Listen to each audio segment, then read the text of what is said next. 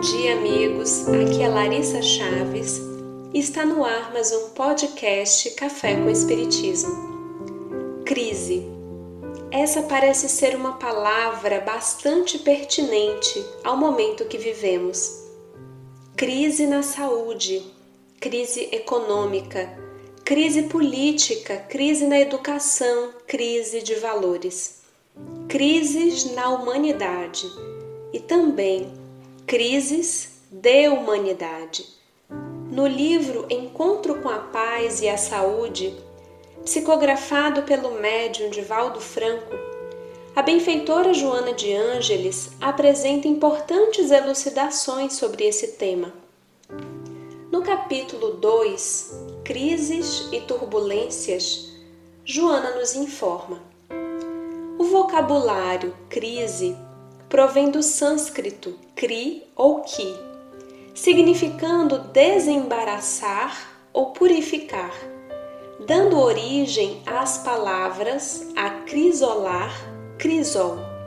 Desse modo, uma crise pode ser considerada como um crisol, substância química que depura das gangas o ouro e outros metais preciosos, quando levados às caldeiras nas quais são derretidos.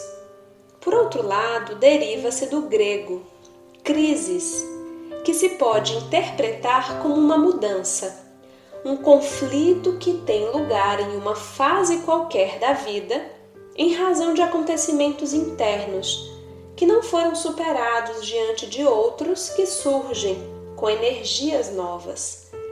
A crise é uma necessidade sociológica e psicológica facultando melhor aproveitamento das oportunidades existentes, ensejando a coragem para serem realizadas mudanças de paradigmas, assim como de condutas, sempre objetivando resultados mais saudáveis e práticos. Da mesma forma como a crise se apresenta em caráter de falta, de luta, de transformação, também propicia novos rumos, conceituações compatíveis com as épocas e suas estruturas éticas, morais, sociais.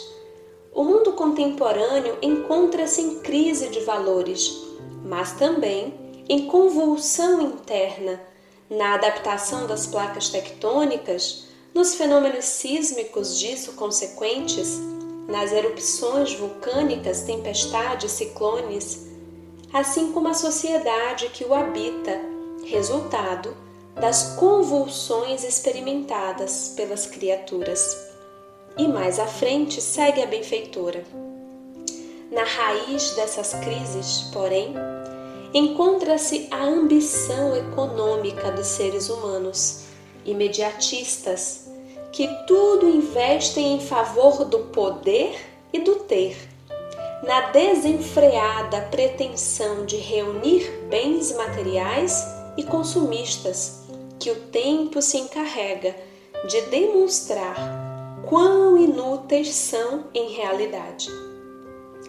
As palavras do Espírito Joana de Ângeles encaixam-se perfeitamente no momento pelo qual passamos. Uma experiência coletiva nos convoca a pensar no outro, desenvolver o senso de coletividade, exercitar a solidariedade, repensar nossa forma de consumo, problematizar nossa cultura individualista, ter menos para ser mais, respeitar os limites da natureza, cuidar da casa planetária que nos acolhe prezar pelo lar que nos abriga e olhar nos olhos dos filhos que nos foram confiados. A crise é sempre intimação à mudança e se faz necessário nos perguntarmos sobre o quanto temos repensado nosso estilo de vida diante do contexto atual.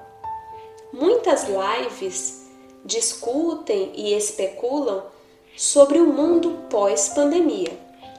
basta nos questionarmos quem temos sido durante a própria pandemia.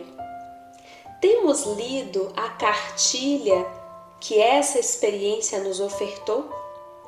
O cenário pós-pandemia está sendo construído hoje, aqui e agora, por cada um de nós.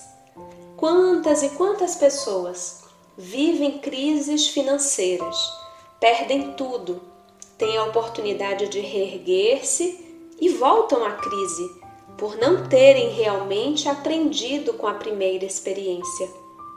A lei divina não é de punição, mas de aprendizado. Não basta passar pela dor, imprescindível aprender com ela lições úteis à caminhada do espírito imortal. Aproveitemos, pois, as lições individuais e coletivas que essa crise veio nos ofertar. Um grande abraço e até o próximo podcast Café com Espiritismo.